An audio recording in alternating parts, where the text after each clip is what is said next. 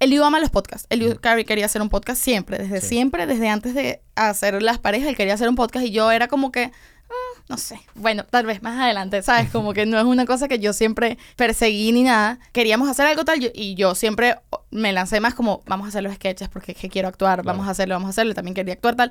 Salen los sketches y la gente empieza a, como nosotros jugamos o intentamos jugar con el mockumentary, con los sketches, y nos llamamos, intentamos nosotros, y nos llamamos con nuestros propios nombres y todo el mundo tiene su propio nombre y hacemos cosas como que a veces nos pasan en la vida real, la gente empieza a pensar que nosotros somos como los personajes de los sketches. Y es como que eso no es una realidad, ¿no? Más allá de que tengan nuestros nombres y a veces tengan cosas de nuestra personalidad o lo que sea, no somos nosotros.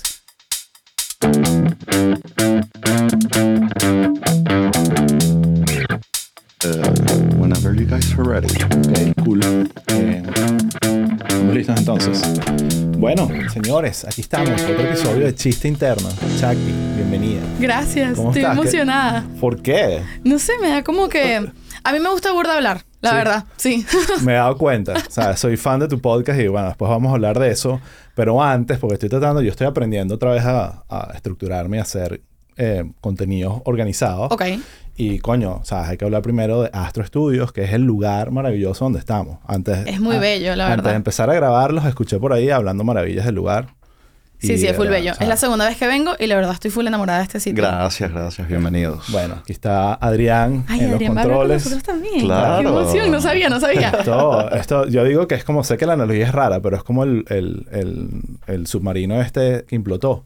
Ok. Pero este no va a implotar, te lo Oh, prometo. chévere. Pero siento que estamos todos como que en, en una capsulita tecnológica. Es y como íntimo. Está bien y me gusta. Pero bueno, bienvenida. Gracias. Esto es Chiste Interno, un podcast eh, donde yo lo que quiero es hablar de la vaina que más me gusta, que es comedia, pero también hablo un poquito de las cosas que lo llevan a uno a hacer comedia.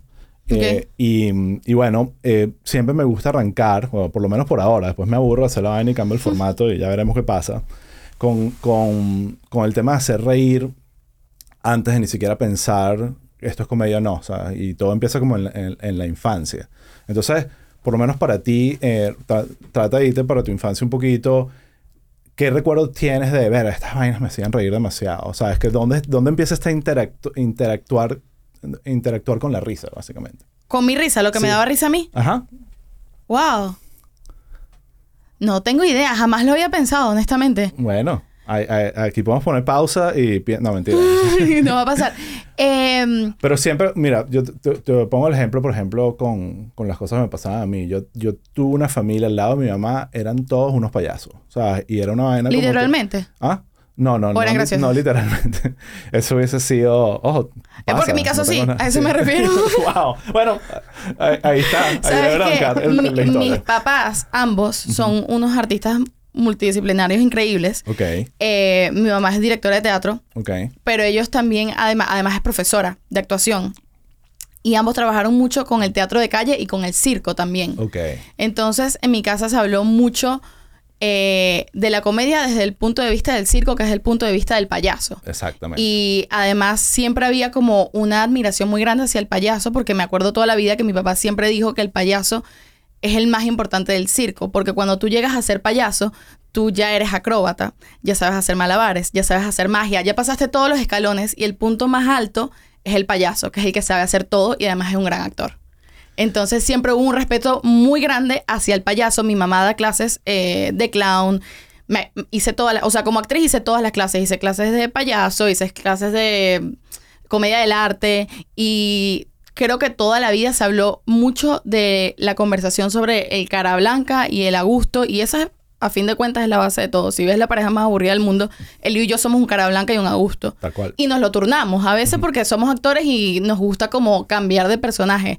Pero la base es eso y siempre va a ser eso en todo. Entonces creo que sí, mis papás siempre estuvieron... Y bueno, y en mi casa vivieron payasos muchas veces. O sea, ellos hacían el Festival de Circo de Venezuela y viajaba mucha gente para allá y mi mamá siempre recibía gente. Entonces en mi casa yo tuve payasos argentinos que vinieron en la casa, chilenos, colombianos. Conocí muchos payasos como que a lo largo de, de mi niñez y siempre se hablaba como que en la casa siempre se hablaba mucho del punto de vista teórico de, de todo lo que está atrás y de todo lo que arma el circo y, y al payaso.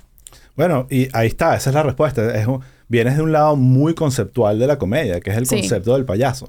Cuando yo me refería a mi familia, era todo lo contrario. Mi, concepto de payaso eran simplemente unos alcohólicos con mucho tiempo libre que les encantaba pasarla de ping. O sea, e-, esa era mi familia. Jodedores, música. Pero vamos a un tema que creo que es por donde viene tu, tu vida, donde te vas formando que es el tema del performance. Yo, yo siempre, eh, eh, y ahorita que hemos empezado ya a grabar episodios, hemos hablado con rangos distintos de comedia.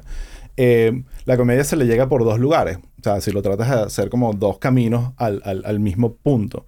Un lado es el performance, el delivery.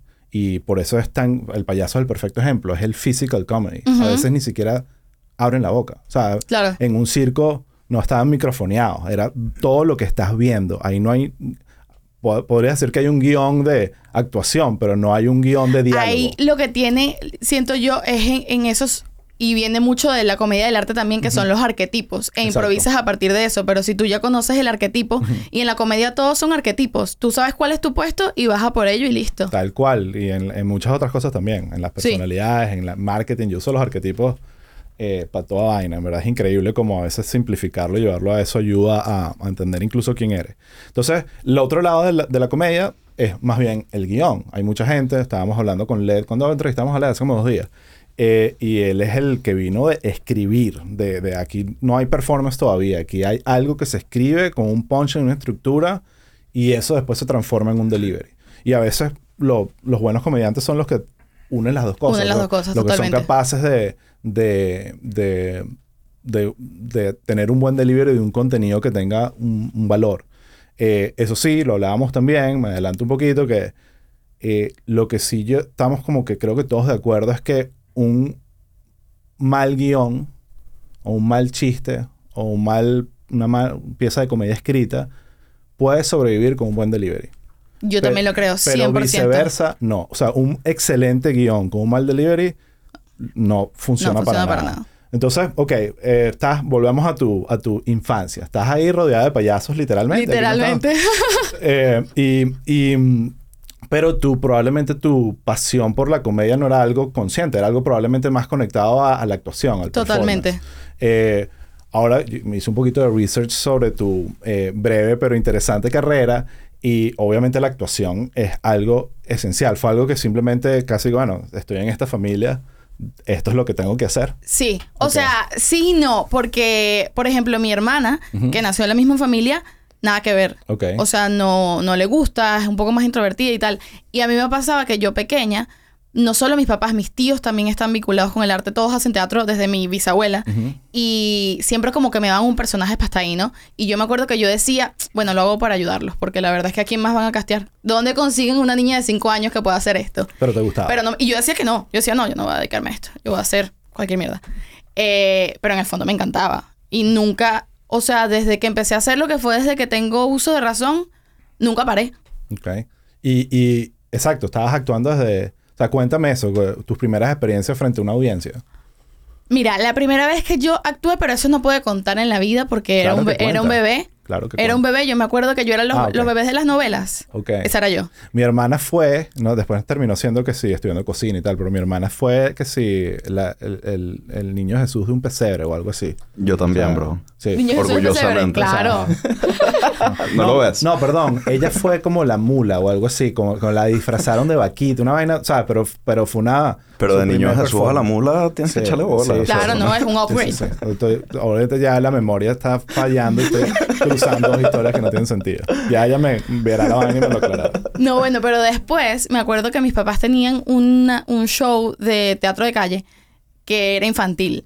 Y en esa misma temporada que ellos tenían eso, mis tíos tenían temporadas de teatro de otras cosas y todos estaban como, todos tenían función al mismo tiempo. ¿Esto dónde está pasando? En Caracas. En Caracas. En Caracas, Venezuela. Todos tenían función al mismo tiempo y mi mamá dice que ella no tenía quien me cuidara, entonces su solución fue ponerme un vestuario y meterme en la obra. Y yo estaba adentro. Ya, desde siempre. Y claro, todos los performances que ellos hacían, que decían, bueno, pongamos una niña. Y yo entraba. Entonces siempre estuve como que ahí metida.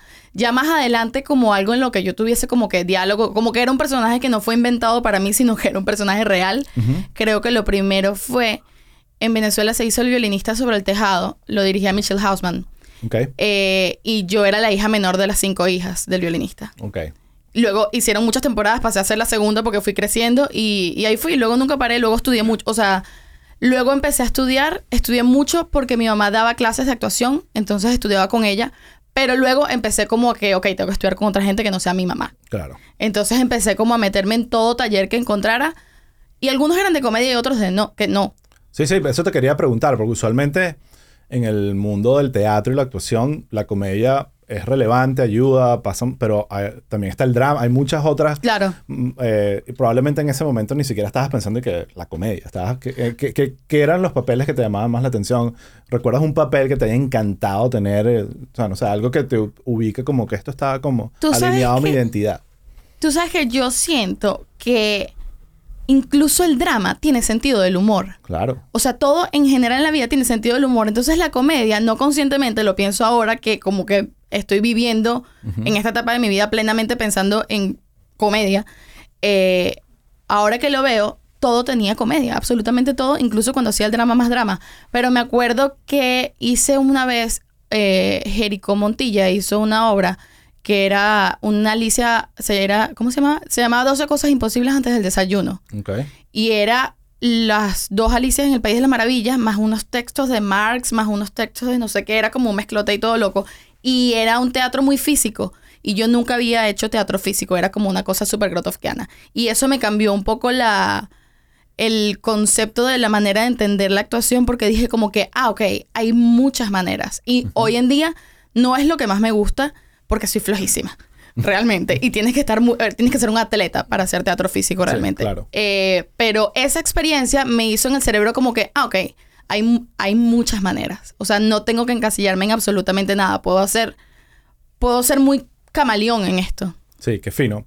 Em, sí, eso tiene el, teatro que tiene mucho rango. Hay un, un, término en inglés, pero me imagino que también habrán inventado en español, pero no me viene ahorita a la cabeza, que es dramedy, que es esa combinación de. Que es el de la tragicomedia. Es la tragicomedia, exacto. Que es una. Y, es la, la probablemente de las cosas que yo veo en, el cine y en la televisión es lo que más me gusta. a mí también. Cuando algo horrible está pasando y te mueres de la risa. reír en el medio. O, recientemente Succession es un buen ejemplo de la gente decía, bueno, pero es que eso no es una comedia. Es una gran yo comedia. Me río todo el tiempo. Yo no paro de reír. Entonces eh, tiene capas de vainas horribles y cringy y, dark, pero es que ahí está la comedia. Buscar ahí eh, eh, en eso yo creo que hace a los comediantes grandes de stand-up los que se van a tocar los lugares más oscuros y tú de ahí sales con una risa. Yo creo que eso tiene muchísimo Y los actores de Succession son unos super comediantes. Dígame, el, Jeremy...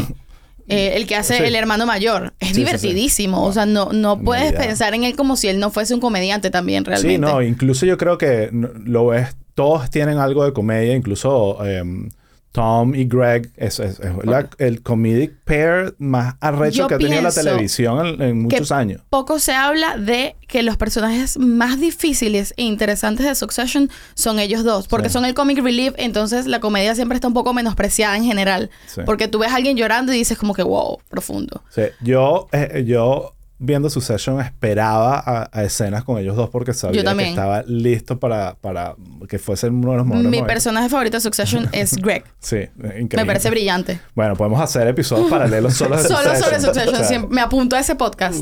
Lo vamos a hacer. Lo estábamos hablando. La, la, lo vamos a llamar la policía de la comedia. Eh, pero bueno, nada, eh, entonces creciste en Venezuela. Me interesa un poco saber, porque parte de lo que quiero tocar en este podcast es el tema de la diáspora y, y cómo terminamos todos en Miami. No todos, pero los que no viven, los que no, los que no viven acá pasan por acá. Aquí, sí. Pasan por acá de visita. ahí vamos a tener a Daniel paso mañana que vive en Madrid. ¿Sabes? Todos, si no están acá, pasan. Entonces, eh, hablaremos de eso. Pero hablemos primero de Venezuela. Entonces, Cuéntame un poquito en qué parte de Caracas naciste, cómo eres, es, tu familia de dónde viene. Está así como la mía que, no, todos somos venezolanos, ¿no? Aquí no hay nada de italiano ni nada, por más que tu apellido sea, tu abuelo es de Cumaná, tu abuelo es de San Antonio del Golfo. Ok, perfecto. Eh, no, no me pasa. Mi, es que es un mezclote loco, ¿no? Pero mi bisabuela, de parte de mamá, ella era chilena. Y mi bisabuelo también. Y ellos eran unos actores bastante importantes en Chile.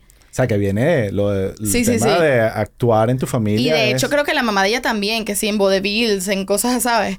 Eh, luego ellos viajan a Colombia y de hecho creo que ellos hacen la primera radionovela de Colombia, la primera película sonora en Colombia, toda una lo que era ahí, ¿no? Qué interesante. Luego llegan a Venezuela y son los primeros, son un poco los pioneros del teatro infantil. Y hacen como mucho teatro infantil, teatro musical, ta, ta, ta, y ahí eh, vienen todos mis tíos, o sea, bueno, vienen mis abuelos, pero mi abuelo realmente no se, el hijo de ellos no se dedicaba al arte, era que sí, físico. Una cosa así. Y luego viene mi mamá y todos mis tíos.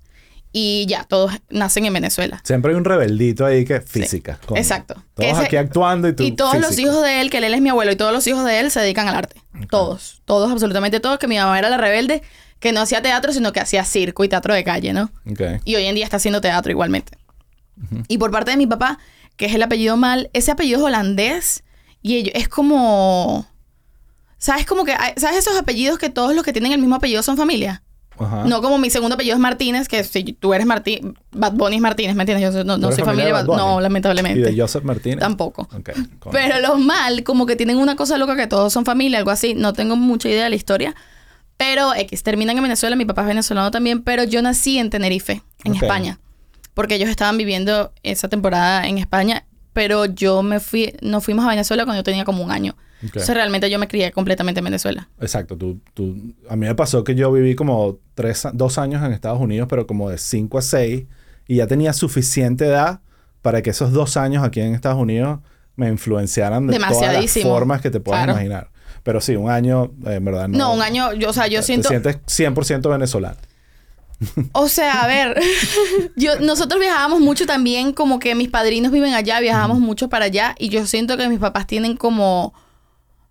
Yo nunca había pensado en esto hasta que yo me casé con Eliu. Ok. Que es 100% venezolano. Y Eliu me decía, tú eres como española. En cosas que dices y cosas que haces. Como que a mí me parece que tú no eres muy venezolana. Entonces, en ese encuentro, he dicho como que, wow, a veces no tengo tanta Sí. ¿Estoy diciendo lo que eras? Te, cuestionaron, Tori. ya tendremos a Eliu después para... Pregúntele a Eliu, porque a veces él me dice cosas como que... Yo, Eliu, no sé de qué me... Nunca he oído esto en mi vida. Y me dijo, Chacti. Soy el más venezolano del mundo, por Dios. Pero es que, es que son vainas, perdón la intervención. Dilo, dilo. Pero es que son vainas como, no, ¿sabes qué guaco? Y Chacti dice, ¿quién? Sí me pasa. Pero son unas vainas como... Y yo creo que también tiene que ver con que mis papás eran como demasiado artistas hippies tal y andaban como que en una movida que no era a lo mejor tan tradicional venezolana. O sea, no. Soy venezolana, sin embargo, no vengo de una familia tradicional venezolana. Me atrevo a decir eso, que no, tu familia no está... O sea, si el... Que, que era un físico la decepción de la familia. Sí. eso es mi familia. Es así que, wow, Adrián, era el orgullo. sí, esa es la banda. A mí me pasó un poco que es como que el, el, esos dos años en Estados Unidos me hicieron no eh, adoptar la identidad venezolana 100%, entender que no, hay otras cosas, hay otras cosas. Era como que no estaba como con ese patriotismo que tú le... Una época en los 90 que ustedes probablemente ni habían nacido, probablemente, qué sé yo, pero que era todo el... Antes de Chávez y toda esta vaina, con esta vaina patriota de Venezuela y las banderas y pegaban las banderas en los carros. Era como una moda. Yo que... No entiendo esta vaina. O sea, era, como que siempre me costó ese peo. A pesar de después que terminé trabajando en muchas vainas que tienen que ver con identidad venezolana. Pero bueno, ironías de la vida. Eh, entonces estás en Venezuela eh, y estudiaste ahí, mm, que hiciste, fuiste al colegio, pero después hiciste algo después del colegio. Eh, yo en como que a la par del colegio yo iba más a mis clases de actuación que al colegio, honestamente. Poco iba al colegio. Entonces tú estabas estudiando teatro. Yo estaba estudiando teatro por la vida y después, pues Venezuela pasa todo lo que pasa. ¿Qué pasó? No, cositas. como en el, la locura en el 2017, eh, yo ya conocí a Liu, ya estábamos como empezando a salir tal. Esto es en, en Caracas. En Caracas. Mi papá se muda, mi papá está viviendo en Colombia. El Liu me dice como que él se va a ir, se va a mudar a Colombia a probar, no sé qué broma. Sin ti. Y es que estábamos ahí como ahí y yo dije, bueno, yo también. Porque además eh, yo quería estudiar cine. Mi sueño siempre fue estudiar cine, yo quiero dedicarme al cine. Y me fui a Colombia, pues es bastante absurda la decisión, pero me fui a Colombia a estudiar cine. No es absurda, es donde más venezolanos hay. No, pero el, el, hecho de ir a Colombia a estudiar cine, normalmente alguien va a Argentina a estudiar cine si es Latinoamérica o a México, ¿no? Yo me fui a Colombia a estudiar cine. Pero asumo porque, bueno, porque era más fácil. Era más fácil. Era más fácil. Mi papá vivía allá. El Liu se estaba yendo allá y también había un poco como que, bueno, ok, yo también quiero ir, ¿sabes? Claro. Y me fui para allá a estudiar cine. No me gradué.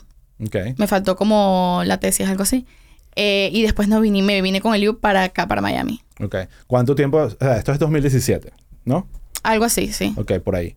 Eh, o 2017, no estoy claro. Por ahí, por ahí. Cuando Venezuela estaba en el peor momento.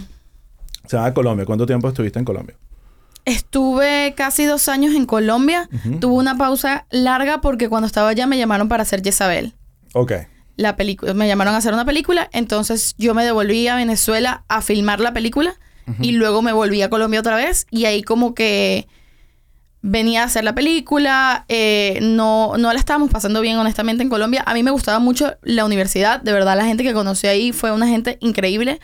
Pero fuera de la universidad no era un sitio que estábamos... No era un sitio en el que estábamos siendo muy bien bienvenidos. Una pregunta porque... Em, em, es interesante como la gente que, que, va a Colombia, he escuchado esto otra vez, que es como hay muchos venezolanos allá, pero al final no se trata de, volvemos al tema de identidad, y que bueno, ¿cuántos venezolanos? Sino cuánta gente piensa como tú del, del núcleo venezolano, que está, eh, con le estábamos hablando de México, que es al revés. En México hay un montón de gente interesante con la que tú puedes lidiar, hacer cosas, a pesar de que todavía no hay audiencia venezolana como para llenar eh, teatros y vainas.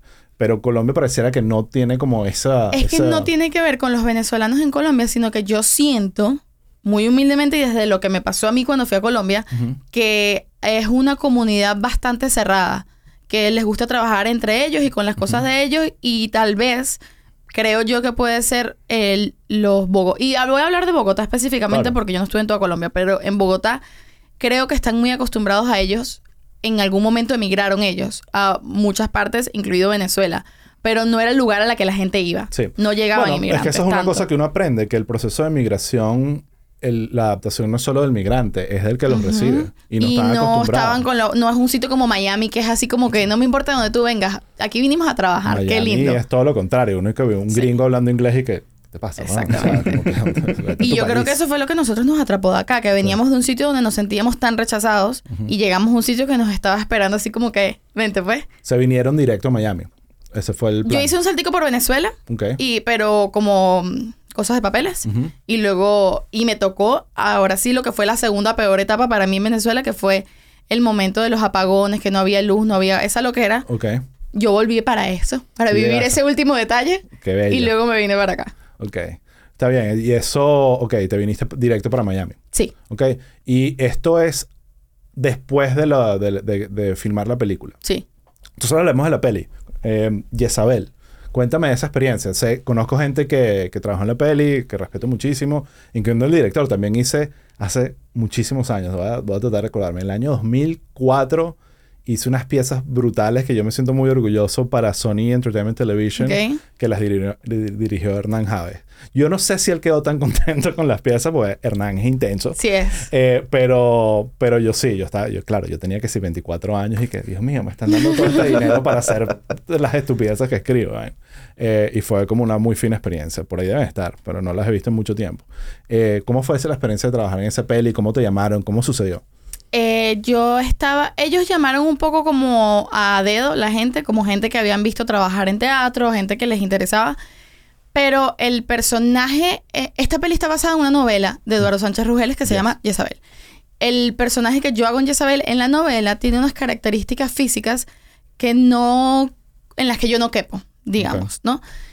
Eh, entonces no me habían llamado. Sin embargo, estaba buscando una actriz que tuviera, que funcionara a nivel de personalidad con el personaje y tuviera las características físicas y al parecer no la encontraron. Eh, y entonces, eh, como que dijeron, bueno, vamos a llamar a Shakti a ver para que nos haga el casting, a ver si nos termina de convencer que aunque ella no se parezca al personaje, lo puede hacer. Entonces me llamaron, me dijeron, mira, queremos que lo hagas, pero pasa esto con este personaje y tal, mándanos un video como un self-tape. les mandé uno y les gustó, entonces me dijeron, dale, pues, vente. Estuve allá haciendo la peli, que estuvimos unos tres meses haciendo la peli. ¿Dónde la hicieron específicamente? La hicimos en Caracas. La mayor parte de la peli está hecha en una casa en Los Palos Grandes. Una de las vainas que, eh, sabes, yo nunca hice cine, pero trabajé mucho con gente que trabajó en el cine, hacía cine, eh, musicalizaba cine, actuaba, dirigía. Y, y, siempre decía, wow, que esto es de todas las cosas de hacer del arte, uno de los proyectos siempre más intensos porque requiere tanta... Es la mezcla de todo, de arte, de planificación, producción. De cantidad de gente. cantidad de gente, dinero. Sí, de y acuerdo. y después es una industria donde también la, la parte de monetización ha, ha- En eh, una nueva industria. Exacto, donde ha cambiado todo. Digo, wow, el- eh, qué increíble el amor que hay por esto, porque, Sí. bueno, de eso se trata, porque de ahí sale todo también, de ahí sale todas las demás vainas que uno hace que, que, que no necesariamente son cine, pero que califican como contenido. Claro, claro. Eh, Como audiovisual. Pero, pero sí, eh, siempre me impresionaba era ver, yo que hacía que sí, piezas cortas, sketches. eh, después nos metimos en animación, que sí eran unos presupuestos muy locos, pero, pero ver todo lo que implicaba producir algo, era como, wow, la Es gente no es- tiene idea del esfuerzo que uno hace Sí. para que parezca Para un minuto. normal. Para minuto y medio. Para que no te des cuenta que habían 700 personas detrás haciendo totalmente. este peo. Es increíble. O sea, es una, un, un- una- un arte muy interesante. Entonces, ajá, continúa. Estás haciendo yes- en Caracas, produciendo la peli. Filmamos Jezabel. eh, fue una experiencia increíble, sobre todo porque yo siempre había querido hacer cine. O sea, era mi sueño desde siempre y era un personaje muy sabroso. ¿Sabes que hay personajes que, está- que son así como que tienen muchas capitas? Este era un personaje muy sabroso que desde que leía el... el desde que leí la novela y luego el guion es así como que... eh, fue una decisión difícil irme porque yo cuando me fui a Bogotá yo era como que no quiero saber nada de Venezuela porque salí un poco traumada de los últimos años y de lo Claro. que había vivido, ¿no? ¿Por qué? No, no, no. No me suena. Y cuando lees la novela y ves un personaje tan sabroso, ahí tu ego de actriz te hace así cosquillitas y dice como que... This is me. Tienes que Let's hacer go. esto. Let's go. Y fue un poco lo que me pasó. Qué fino, te felicito. No he visto la peli porque no es fácil de... de- no la puedes ver ahorita, ¿no? Sí, como es que tienes- bastante... Porque está compitiendo en festivales y vainas así. o- Honestamente, te voy a ser sincera, ya no sé. Ok. Ya no, o sea, llega un punto, ¿sabes qué pasa? Y eso también da pie a, a lo que yo estoy haciendo hoy en día y mi propio proyecto. Es que tú como actor, esa película no es mía. Exacto. Yo claro. actué esta película, yo soy como una cámara o como un Claro. micrófono. Yo soy un instrumento más para una pieza final. Sí. Y a fin de cuentas, las películas son de los productores y de los directores. Yo tengo voz y voto a- de- sobre ese personaje y sobre lo que yo hice. Pero al final, tú agarras un material y tú puedes, tú puedes editar la misma película que editaron ellos y haces otra película. Claro. Y puedes cambiar mi personaje como te dé la gana. Entonces, realmente, llega un punto que como actor, tú sueltas ya. O sea, tú terminas de filmar, se hace el estreno, te pones tu vestido, te hacen dos entrevistas y luego eso rueda solo y llega un... Yo no estoy llamando a Hernán y a Adrián todos los días para preguntarles, mira, ¿y ahora qué? ¿Y dónde la puedo ver? ¿Me entiendes? Es un punto que ya eso no es mío. Y no es que no tengo nada que ver, claro, yo puse mi alma y mi corazón en aquel momento en esa película, pero ahorita, después de, no sé, dos años, tres años que se estrenó, ya es como, si yo les llamo y les pregunto, sabré, ¿no? Pero es como que ya eso no tiene nada, no es mío. Lo entiendo porque hay un tema también de que el proceso del cine es lento por naturaleza. larguísimo, claro. Es larguísimo. Es como que desde que empieza... Y, y a ti te llamaron ya en un proceso que estaba, no debo decir a medias, pero Bastante avanzado. andado, obviamente. Si O sea, es pero una desde el preproducción, creador, el, claro. eh, de producir... O sea, es un proceso tan lento que ya cuando está listo y eh, uno Claro. ya, ya estás en y como otro actor lugar. tú eres la cara, pero Exacto. si te pones a ver realmente de las películas se dividen en preproducción, producción y postproducción y luego distribución en cuatro etapas y tú estás en una. Y a veces en la en la distribución porque vas a entrevistas y tal, pero estás en una de cuatro etapas, eh, realmente eres un puntico más de todo una cosa muy grande. Ahora, la película sí se estrenó, me acuerdo que la estrenaron Sí. en el Festival de Cine aquí en Miami, porque mi amigo Alan, que participó en la peli, su esposa Joana también, vinieron y nos vimos. Yo no fui al estreno, no me invitaron, burda de ratas. Eh, Porque yo pero- no te conocía, que te hubiese eh, invitado. No, no, no, ustedes. Alan. Alan es mi amigo de la infancia. Bueno, él ni siquiera fue porque estaba con el Él chamo. estaba y- cuidando al bebé, Era claro. todo un tema ahí, pero, pero eh, en todo caso sé que hubo un momento donde, bueno, la película salió y hubo algo de ruido y me acuerdo que la gente estaba hablando de la peli. ¿Cómo fue esa experiencia para ti? ¿Sentiste realmente que, va, la gente está viendo esto, me están haciendo prensa? ¿Sentiste que hubo como un Mira, upgrade? ¿sabes qué no? No, ok. Lo que más me dio a mí esa película fue eh, lo que me hizo crecer como actriz, obviamente. O sea, el proceso de filmación de la película fue increíble. Es algo que yo siempre había querido vivir. Aprendí muchísimo, obviamente, porque es muy distinto hacer teatro a hacer cine. Y yo nunca había... Había como hecho escenitas en películas y tal, pero nunca había tenido un personaje protagónico en una película. Y todo lo que eso implicaba.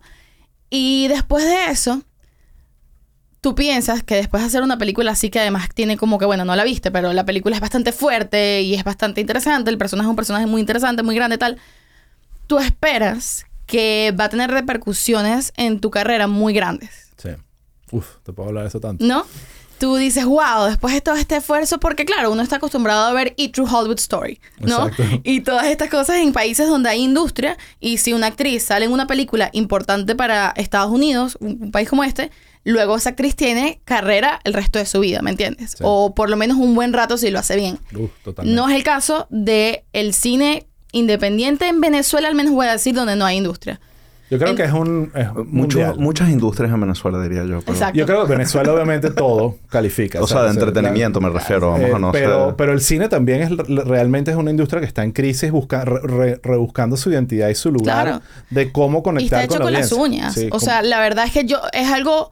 Esto que pasa no es algo que yo critique a la producción de la película o a nadie en específico. Más que todo, critico es. No critico, sino de lo que hablo es un tema de. Somos. No tenemos industria cinematográfica y artística en muchos sentidos. No estamos cuidados por nada. Entonces, tú haces una película como esta, increíble. ¿Y qué es lo que pasa después? Vas a un estreno, tres personas te dicen. Eres la mejor actriz del mundo, te dan tus palmaditas en tu espalda y luego llegas a tu casa y sigue tu vida, vas a tu trabajo en la mañana, ¿sabes? Como realmente no pasa nada. sí. No pasa nada. Y eso a mí me pegó como que, no sé si en el ego, sino más que en el ego fue como que, ok, ¿qué, qué vas a hacer con tu vida entonces? O sea, Claro. tú no vas a esperar cuatro años a que te casteen para una película, para esperar cuatro años a que salga para que dos personas te digan que eres bien arrecha. Porque yo no hago nada con eso. Ni siquiera es que no como con eso, que no como con eso, sino que a nivel artístico es como que no me llena realmente. Y ahí nace, eh, teniendo estas conversaciones con Eliu, ambos los dos como que, verga, qué bolas que, que de qué se trata todo esto, nace la pareja más aburrida del mundo.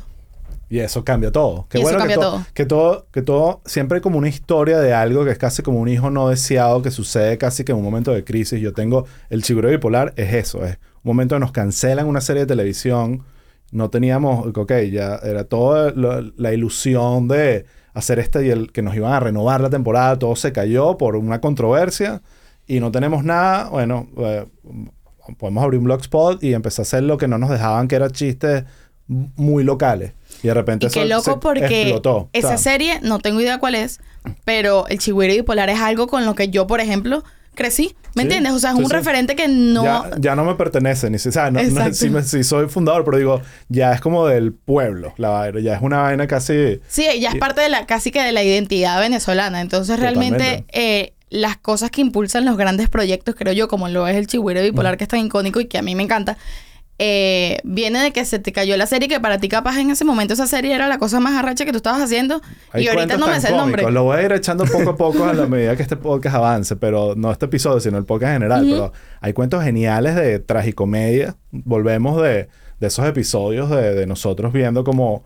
estábamos en la gloria, porque el verdad el show les fue muy bien, y después en el foso, porque simplemente no, está cancelado. O sea, no, no- y es como que, ah, bueno, vamos a ir a otro canal a venderle una serie animada de tantos millones. Era como que, no, esto fue un one shot, se acabó, ¿sabes? ¿No? Y ya. Y, y- tienes que soltar. Y, Tienes que soltar, pero va, el tema del que quiero hablar, porque creo que hay similitudes en tu experiencia y en la, la que le pasó al Chigüire, es el tema de que a veces hay, el- la industria tiende a, en todas estas industrias de entretenimiento, a en- enamorarse demasiado de el, el modelo de negocio del formato como tal. Entonces, en tu caso era el cine. ¿Y qué significa el cine? Bueno, tiene que ser una película larga, 90 minutos. No la puedes estrenar en ninguna plataforma porque si no, no califica en todos Bla, estos bla, bla. festivales que no sé qué vaina, que si no estás en los festivales no estás. Entonces se crea toda una industria súper proteccionista. Tiene sentido proteger industria, pero que termina alienándose de donde la gente está allá. va. Yo, yo no sé qué es ese lugar que tú llamas cine. Yo estoy aquí prendiendo mi televisión y viendo una vaina. en. Totalmente. Es así como Entonces- que como si no... Y, pa- y qué interesante, porque realmente esto es mucho de lo que hemos hablado Liu y yo, y es como que, ¿de qué me sirve que mi película o lo que sea que yo quiero hacer, que como te digo, ambos, una cosa que nos conectó a Liu mucho, a mí y a Liu mucho fue el que nos gusta mucho el cine, Sí. que nos gusta mucho el audiovisual, todo este tema, y siempre decíamos, vamos a hacer una película. Y Claro. escribíamos un guion y escribimos una serie y tal. Y luego dices, ok, yo voy a hacer mi película que la van a ver tres personas conocedores de arte en tres festivales, uno en Francia, el otro en no sé qué dónde, no sé qué dónde, y se va a morir. O sea, ¿de qué me sirve ser tan, tan misterioso y secretivo con algo que a final de cuentas entonces va a morir ahí porque fin, nadie lo vio? Nadie lo vio. O sea, ¿para Y- qué lo haces? Pongo el ejemplo. Esta película lo hubiese, la hubiesen puesto en YouTube probablemente no estaría en los festivales, probablemente ni siquiera hubiese conseguido el financiamiento de cualquier institución que financia el cine, porque está creada es- ese, como ese rosca, pero estoy seguro que hubiese, lo hubiese visto muchísima más gente. Claro. Entonces, claro, tampoco es eso porque Pero tú- le, no hubiese quitado caché dentro del mundo de los tres cineastas que opinan que el cine debe ser qué. Y está bien, e- eso también importa.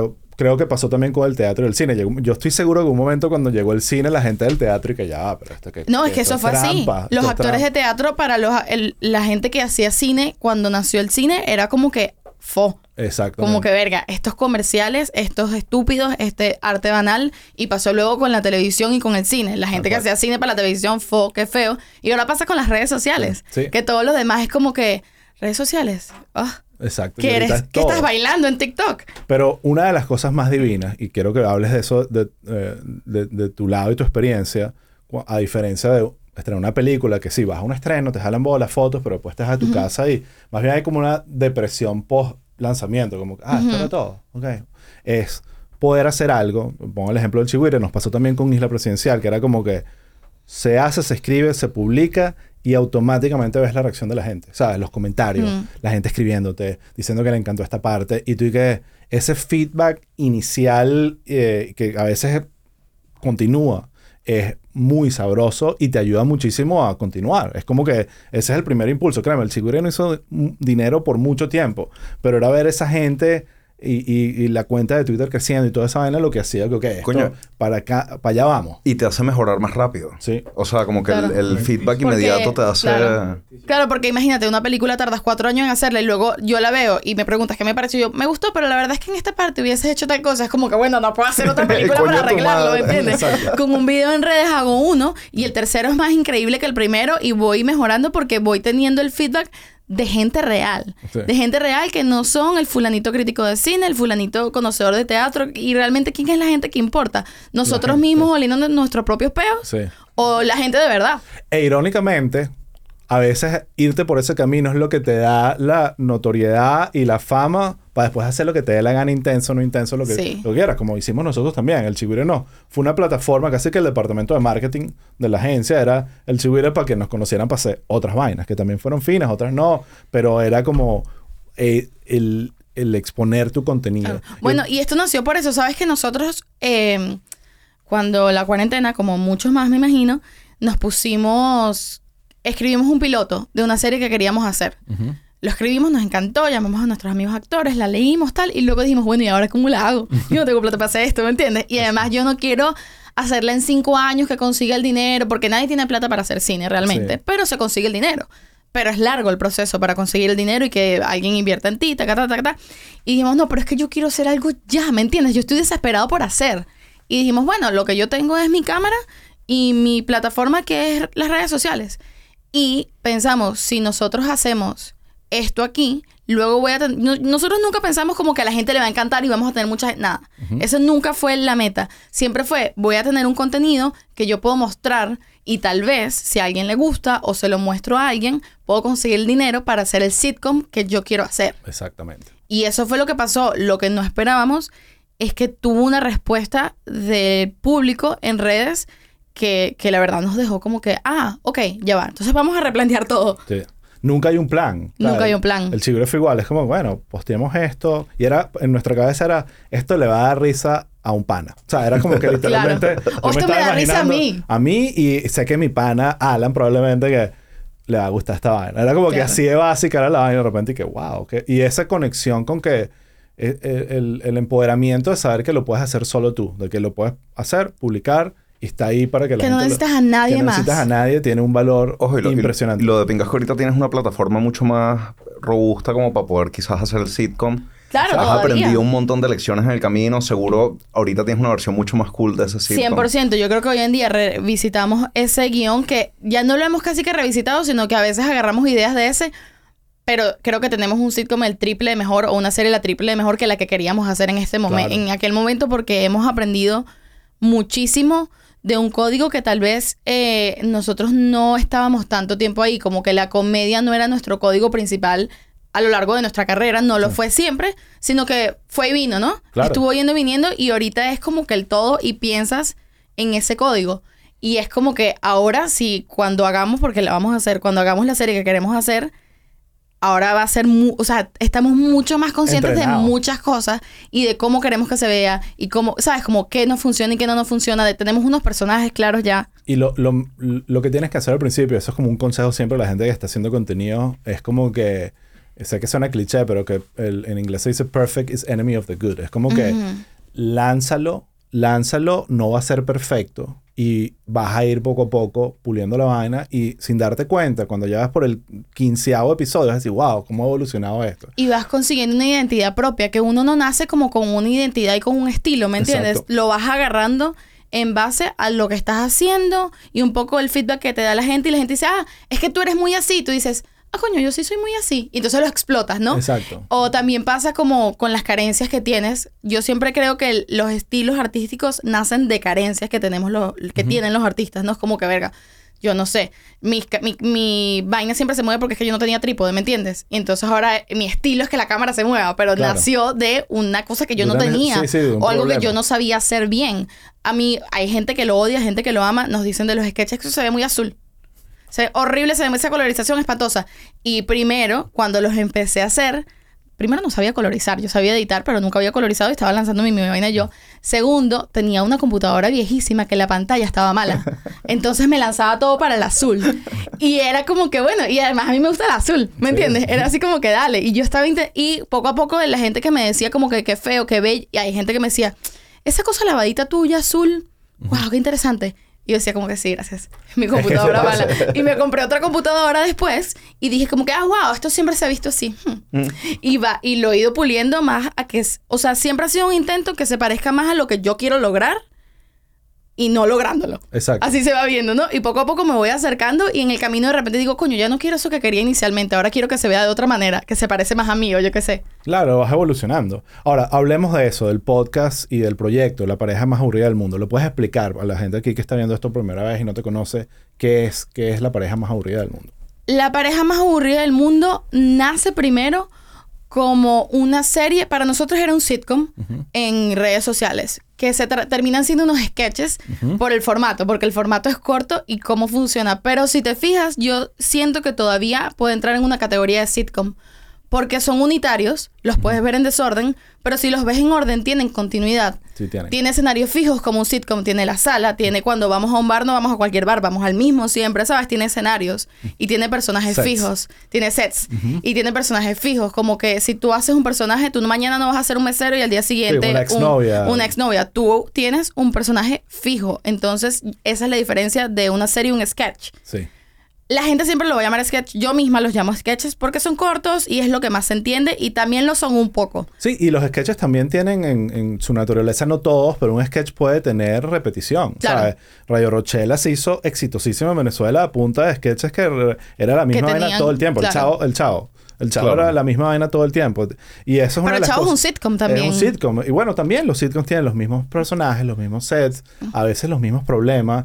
Y, eh, va el tema del ejercicio creativo, porque el ejercicio creativo es como que no se sacia. No, no es un tema que tú estás como que ya, ya, ya, ya creé todo lo que tenía que crear, déjame repetir. Entonces, eh, ese juego con uno mismo de ya va, pero la repetición también importa. O sea, yo sé que de repente mi creatividad me quiere hacer hacer otra vaina que no sea la exnovia, pero yo sé que repetir esto y establecerlo, establecer, establecer, establecer, es parte de lo que también genera. Creo que nosotros tenemos eso en el, por el hecho de que ambos venimos del teatro y venimos de la repetición. Porque a diferencia de la televisión o lo que sea, nosotros estamos.